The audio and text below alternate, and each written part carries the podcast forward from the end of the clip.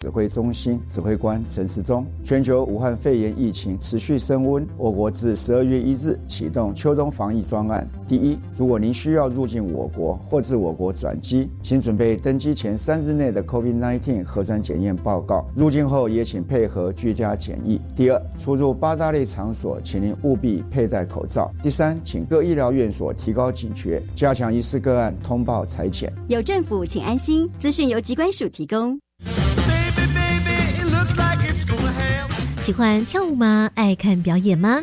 十二月十六号，端端主持直播 Lunch 拉丁秀，由台北爱舞拉丁舞团世界职业级舞者精湛演出，以及高校生分享如何爱上拉丁翻转人生。锁定就业台粉丝专业，十二月十六号周三中午十二点半，端端主持直播 Lunch 拉丁秀。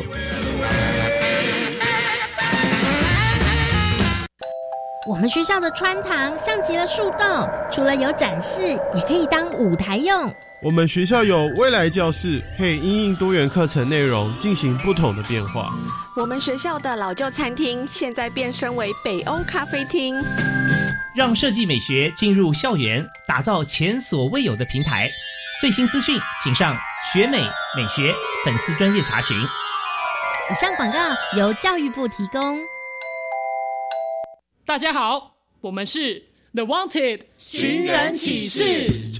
您现在收听的是国立教育广播电台。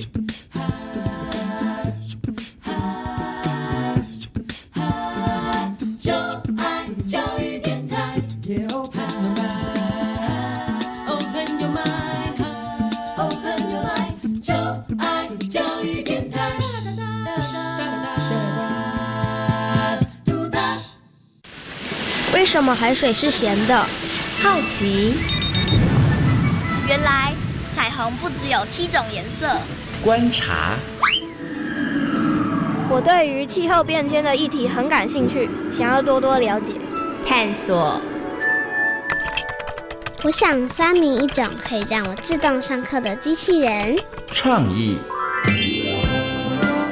小发现，小发现，小发现，小发现，小发现。小发现，大科学。小猪姐姐制作主持。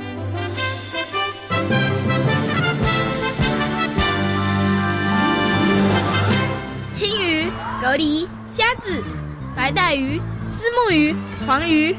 蔡继轩，你在干嘛？我正在计算我到底吃过了多少海鲜。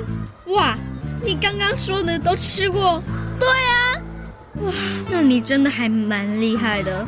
不，我觉得我还要再更努力，因为海洋里的生物超多的。啊，这样做不好吧？小发现，别错过大科学过生活。欢迎所有的大朋友、小朋友收听今天的小发现大科学。我们是科学小侦探，我是小猪姐姐，我是张涛昌。很开心呢，在国立教育广播电台的空中和所有的大朋友、小朋友见面了。涛昌，你觉得你认识的海洋生物算多吗？很多很多很多很多，你居然敢这么说？那小猪姐姐就来考考你，现在就来列举一下你认识的海洋生物，请开始。海豚，嗯，章鱼，乌贼，海星，鲨鱼，小丑鱼，海葵，海龟和珊瑚，还有鲑鱼、尾鱼、鳕鱼。哇，你真的认识的还挺多的耶！那我很好奇，你是从哪里认识他们的呢？平常学校就会讲到，还有一些新闻上也会讲。哦，所以其实，在我们生活当中，有很多的管道都可以认识这一些海里头的生物，对不对？没错。那你特别喜欢的是哪一些啊？呃，鲑鱼、尾鱼跟鳕鱼，鲑鱼、尾鱼跟鳕鱼，它们都属于大型的鱼类。你为什么特别喜欢它们？因为可以做成生鱼片。因为你都是在餐桌上面认识它们的，是不是？没错。不过呢，你刚刚讲了还蛮多的这个海洋生物哦。你觉得海里头的生物比你刚刚讲的要更多吗？更多更多，还要多很多很多倍，对不对？哈，所以你觉得海洋生物算是丰富吗？超级丰富。没错，海洋生物真的是非常的丰富哦。那你有没有听过，在陆地上呢？我们有提到有这个生物多样性的危机哦，就是呢，有一些可能动物啊，或者有些植物，它们可能真的是面临绝种了啊，或者是数量越来越少的危机。那你觉得在海里头的生物也会有同样的问题吗？我觉得应该有。哎，为什么？你觉得为什么海里面的生物也会越来越少呢？因为有海洋暖化跟海洋污染的问题，所以让他们没有办法继续的生存下去。没错，所以你觉得在海洋里头的这些海洋生物，他们也面临了这个多样性的一个危机哦。嗯，其实呢，涛场有答对喽。所以在今天节目当中呢，我们就跟所有的大朋友、小朋友呢，一起来好好讨论海洋生物多样性的问题哦。现在呢，马上就来启动今天的科学来调查，看看其他的小朋友对于海洋生物多样性的问。问题，他们到底了不了解呢？有问题我调查，追答案一级棒！科学来调查，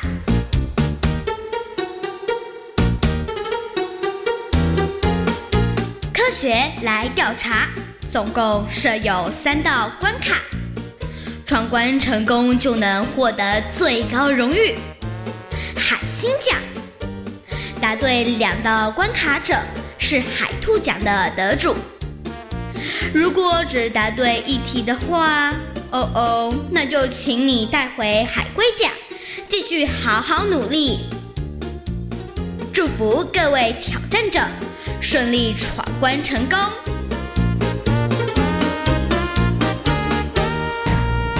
科学来调查，大奖带回家。今天呢，有两位同学要来参与我们的科学来调查的闯关活动哦，要来接受我们三道问题的考验。他们最后能不能够顺利的闯关成功，连续答对三题，把我们的最高荣誉海星奖带回家呢？就请大家认真仔细的听一下喽。那我们现在呢，先请我们的同学来跟大家自我介绍一下。大家好，我是刘新田。大家好，我是傅玉纯。好，欢迎新田还有玉纯呢来参与我们今天的挑战哦。小猪姐姐先来问一下你们两位，你们两位比较喜欢的海洋生物是什么？我喜欢海龟还有企鹅。哦，新田为什么喜欢海龟跟企鹅呢？因为我觉得海龟跟企鹅很可爱。哦，因为它们可爱，它们的外形所以吸引了你，对不对？好，那请问一下玉纯，你喜欢什么样的海洋生物呢？可以吃的，可以吃的是不是？是他们的美味吸引了你，是不是？对，只要能够吃，你都觉得 OK。那你平常最喜欢吃什么鱼啊？还是最喜欢吃什么其他的海洋当中的生物？虾子啊，螃蟹啊，还是蛤蜊呀？你喜欢吃的是什么？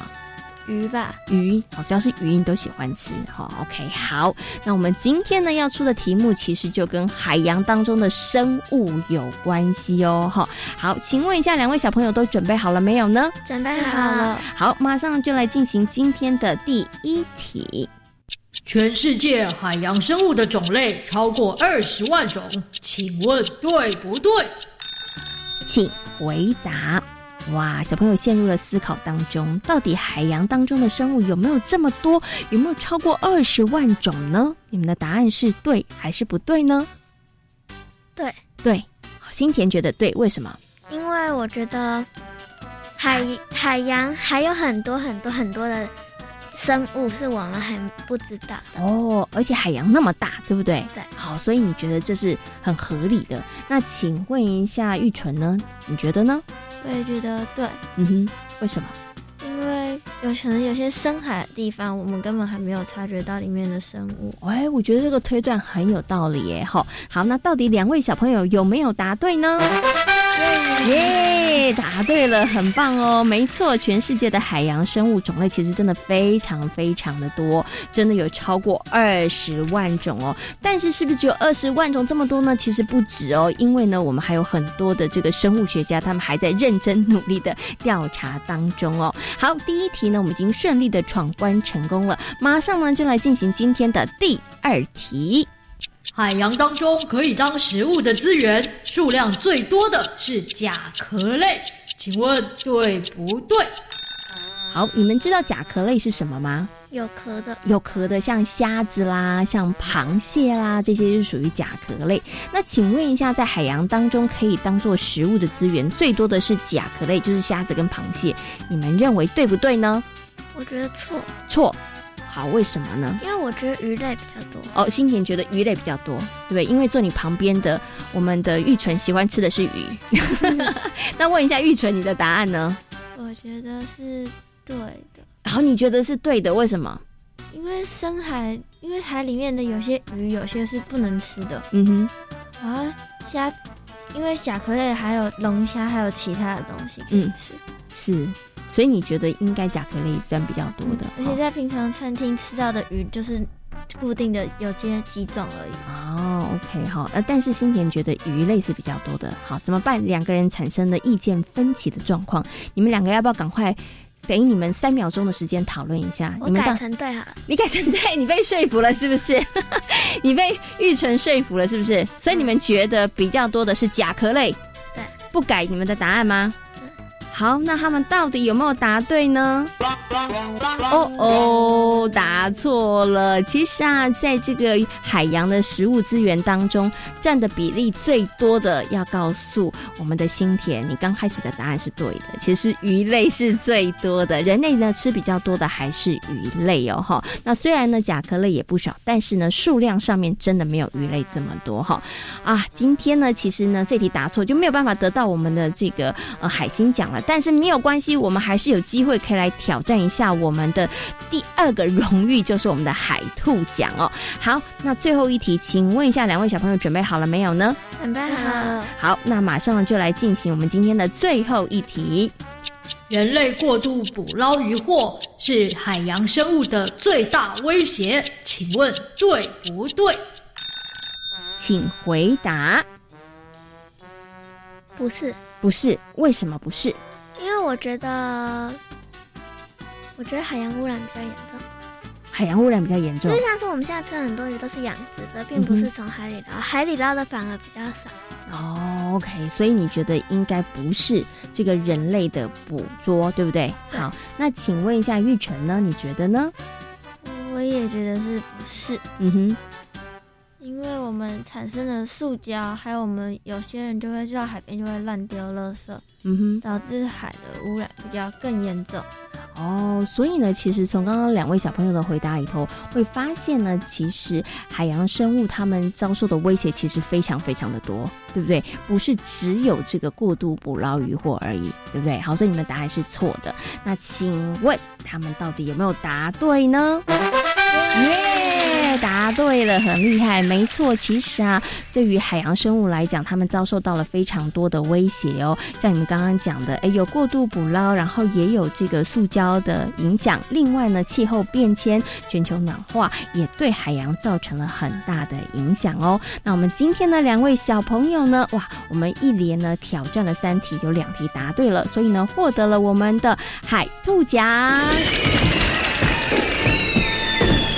海洋生物的资源呢，非常的丰富哦。除了呢可以满足大朋友跟小朋友的口腹之欲之外呢，也让海洋多彩多姿哦。而现在的海洋生物资源呢，面临了非常多的问题。那大朋友跟小朋友要一起来面对，我们要继续加油哦。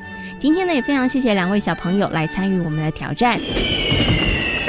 科学来调查，大奖带回家，挑战成功。小猪姐姐，我觉得今天的题目简直就是 super easy。涛昌，你觉得 super easy？那那那我们今天小朋友他们还答错了一题耶，真的是太可惜了。如果你可以出手帮他们的话，他们就是拿走海星奖啦。哦那真是太可惜了，他们应该用电话请求你的支援，对不对？没错。好，不过刚刚的小朋友很可惜，在最后一题的时候答错了哈。那现在呢，全球有百分之七十的渔业真的都是属于过度捕捞哦，所以呢，我们真的不要再吃这么多的鱼了。大家呢一定要。稍微有一点节制，否则呢，一直吃一直吃鱼类真的会消失哦。好，那刚刚呢，涛商觉得今天的题目太简单了，所以呢，小猪姐姐呢再出一个题外题来考考你，好不好？好啊。请问，人类过度的捕捞渔获是海洋生物最大的威胁？请问对不对呢？错。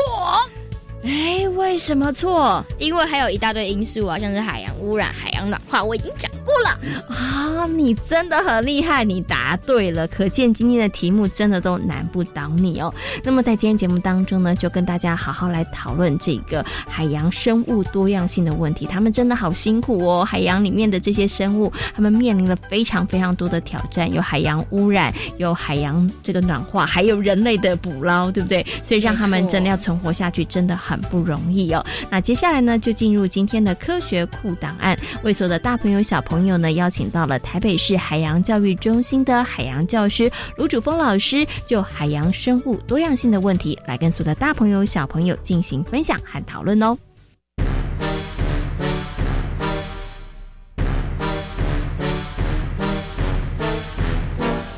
科学库档案。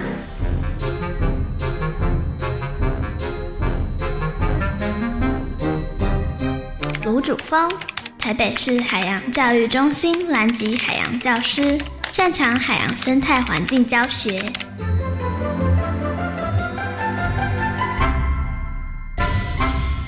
接下来呢，在节目当中，我们进行的单元呢是科学库档案。在今天的科学库档案呢，很高兴的为所有的大朋友小朋友呢，邀请到了台北市海洋教育中心的海洋教师卢主峰老师来到节目当中，跟所有的大朋友小朋友呢一起来讨论海洋生物多样性的问题。Hello，卢老师您好。你好，小猪姐姐。嗯，其实呢，我相信很多的大朋友跟小朋友对于这个生物多样性应该不会太陌生哈，对于这个名词应该是熟悉的。但是对于海洋生物多样性，可能大家就不是那么样的熟悉了。想请问一下卢老师哦，海洋生物多样性这件事情很重要吗？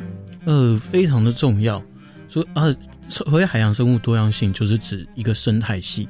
那海洋是占全世界的面积大概七十一 percent。嗯哼。那这个生态系，如果今天少了一个东西，你觉得啊，就是少一个小齿轮而已，会会不会怎么样？嗯哼。哦，问题可大了。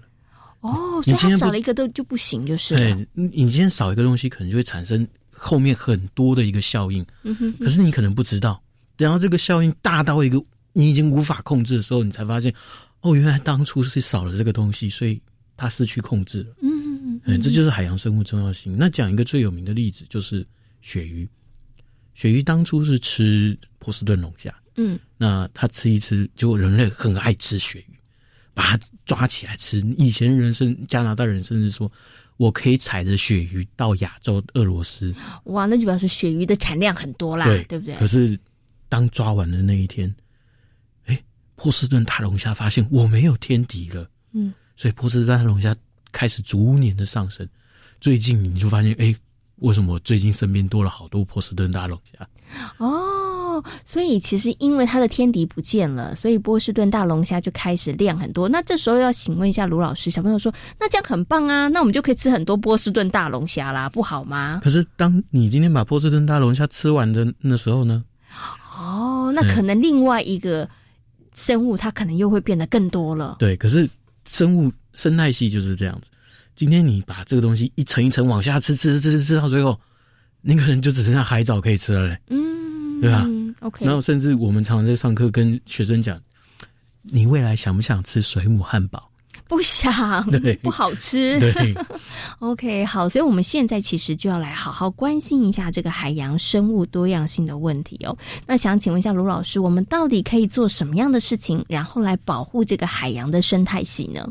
呃，保护海洋生态性从小的做起的话，就是比如说你去海边的时候，你可以去观察鱼，而不要去啊，我就拿着网子去抓鱼。哦，只要观察就好了。只要观察就好，你带走的唯一带走就是照片，嗯，跟回忆，跟回忆。那大的要怎么做起？很简单，鱼抓太多，这个不是我们一般人能够去呃控制的，可是我能够监督它。嗯哼。哎，那要怎么监督？我去关心这些议题，是比如说有过于现象、抓过多的现象，我去监督政府。哎，那这就有办法可以去贺阻这些事情发生，让让海洋生态性维持在一个稳定的状态下。嗯，OK，只有集合大家的力量，然后大家一起来关注，我觉得它才能够形成一种一种监督的能力，对不对？然后才可以让有一些可能渔船公司啊，或者是有一些人，他们其实在捕鱼的这个过程当中，其实可以稍微比较谨慎一点点，不会捕过多的鱼，然后造成呢这个海洋生物的一个匮乏哦。好，那今天呢也非常谢谢呢卢老师在空中跟所有的大朋友小朋友呢谈到了海洋生物多样性的重要。今天呢也非常谢谢卢老师，谢谢，谢谢。小猪姐姐，其实我很久以前就知道海洋生物在台湾周边非常多。你怎么这么厉害呢？因为我爸爸有查，因为爸爸有查过，是不是？没错，因为爸爸对于这个部分的议题特别的有兴趣哦。没错，这个台湾呢，虽然面积很小，我们的陆地面积呢，可能只有全球的千分之三，但是呢，台湾海洋生物种类的丰富呢，却可以高达全球物种的十分之一耶！哇，真的是很厉害哦。我们真的要好好的来保护它们哦，真的不要让它们呢有一天都消失不见，那真的非常非常的可惜。那刚刚呢，卢主峰老师呢，又跟大家提醒了，我们可以怎么样来保护我们的海洋生态系呢？可以设置一个保护区，对不对？没错。还有什么呢？就是吃鱼要聪明点，就是有一些鱼就不要吃了。对，没错。这个吃鱼的时候呢，一定要聪明一点哦。有些要减少海洋污染。嗯，还有我们也可以呢，从减缓地球暖化开始做起，对不对？然后减缓这个海洋的暖化哦。这么多要做的事情，其实呢，只要大家愿意齐心协力的话，真的可以来好好的爱护我们的海洋哦。那接下来呢，我们就要进入今天节目的最后一个单元——科学思多利，来跟所有的大朋友、小朋友呢。来听听海洋保育的故事哦！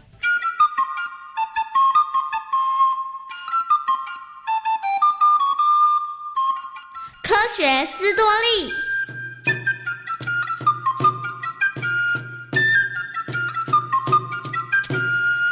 张坤雄是国际知名的海洋生态与渔业生物专家。同时，也是台湾第一位推动人工鱼礁永续经营的学者。他对于海洋相当的热爱。念小学的时候，当张坤雄看到地理课本上描述了台湾特有的气候及地理位置，让他对于海洋世界产生了兴趣。进而，他发现了台湾拥有许多珍贵的海洋资源。求学路上，他对于海洋的研究一直没有中断。我觉得台湾应该好好善用海洋资源。为什么？你应该不会以为台湾四面环海就该发展海洋资源吧？当然不是。哎，你知道吗？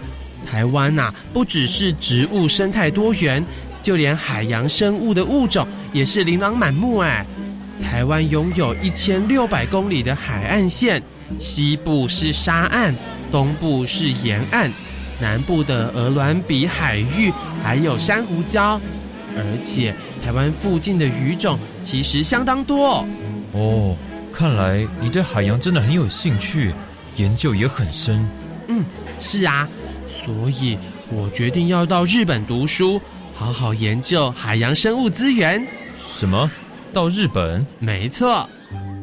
当张坤雄台大动物系毕业后，他舍弃了当时热门的科系或者是职业，毅然决然的到日本研究海洋生物。当他在日本取得博士学位后，返回台湾进入大学教书，同时还担任中研院动物学研究所的所长。这段时间。张坤雄为了能够亲眼看到海底生态，甚至他还跑到了美军顾问团俱乐部学习潜水。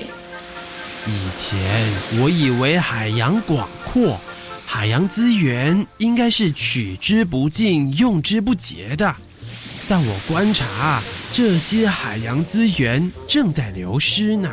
啊，真的吗？嗯，海底的鱼类数量似乎减少了。如果再这么下去，海洋资源会不会消失殆尽啊？这当然有可能，所以我们得要想个办法。当张坤雄发现海洋资源正在流失后，他决定想办法遏制情况恶化。他建议适度的释放人工鱼礁。张教授，为什么要放人工鱼礁呢？人工鱼礁是为了让鱼类有个栖息和觅食的地方，有了居住的地方啊，鱼儿才能够安心的长大。可是人工鱼礁会不会破坏海洋生态啊？这就是我们要注意的地方了。人工鱼礁投递之前呐，必须先进行海底勘察，投放的面积必须集中成堆。啊，对了。也要远离珊瑚礁。为了让人工鱼礁确实发挥作用，张坤雄每三个月都会定期亲自监测拍照，同时潜入海底查看鱼群的种类、数量以及聚集的程度。之后证明了人工鱼礁的确发挥了作用，鱼群的数量以及种类日益丰富。张坤雄除了是台湾第一位倡导人工鱼礁投放的学者外，也是富裕樱花钩吻龟的幕后推手。樱花钩吻龟曾经是河中数量相当丰富的鱼，但是因为风灾、水灾、地球暖化和人类山林过度开发的缘故，所以数量大幅减少。樱花钩吻龟是非常珍贵的鱼类。日据时代就有樱花钩吻龟的保育区，唉，现在的数量也越来越少了。山林过度开发和毒鱼电鱼的行为，才会让数量快速减少。啊，张教授，您之前大声呼吁要大家重视保育的问题，但效果好像不太好啊。是。所以，我们得要再加把劲，试试看其他的方法。一九八五年，张坤雄获邀担任樱花哥吻龟保育整体计划召集人，他串联学界与政府单位，携手进行富裕的工作。同时，他也跟部落的原住民进行对话。为什么我们不能抓河里的鱼？哪些是非常珍贵的鱼。如果我们不好好保护他们，等到他们绝迹的时候，就后悔莫及了。有这么严重吗？没错，希望我们大家可以一起努力，留下这些珍贵的鱼。那我们可以怎么做啊？我希望部落的青年可以组成巡逻队。巡逻队？嗯，除了富裕工作外。避免其他人滥捕鱼也是很重要的。如果大家能够实时监控河流的情况，避免有人违法捕鱼，我相信成效会更好。张辉雄让部落青年参与了巡逻保护的工作，杜绝非法的捕鱼行动，同时全面展开保护国宝鱼的计划。真是太令人期待了。嗯。经过了四年的繁殖技术和研究，看到这两百五十尾樱花钩吻龟的幼鱼，所有的辛苦都忘记了。没错，希望这些幼鱼能够顺利的长大。张坤雄和伙伴们把樱花钩吻龟的幼苗放到了七家湾溪和雪山溪里，开启了樱花钩吻龟富育成功的第一步。因此。也有人称张坤雄为国宝鱼之父。张坤雄终其一生为台湾的海洋保育竭尽心力，他作育英才无数，让更多的人能够加入守护台湾海洋的行列。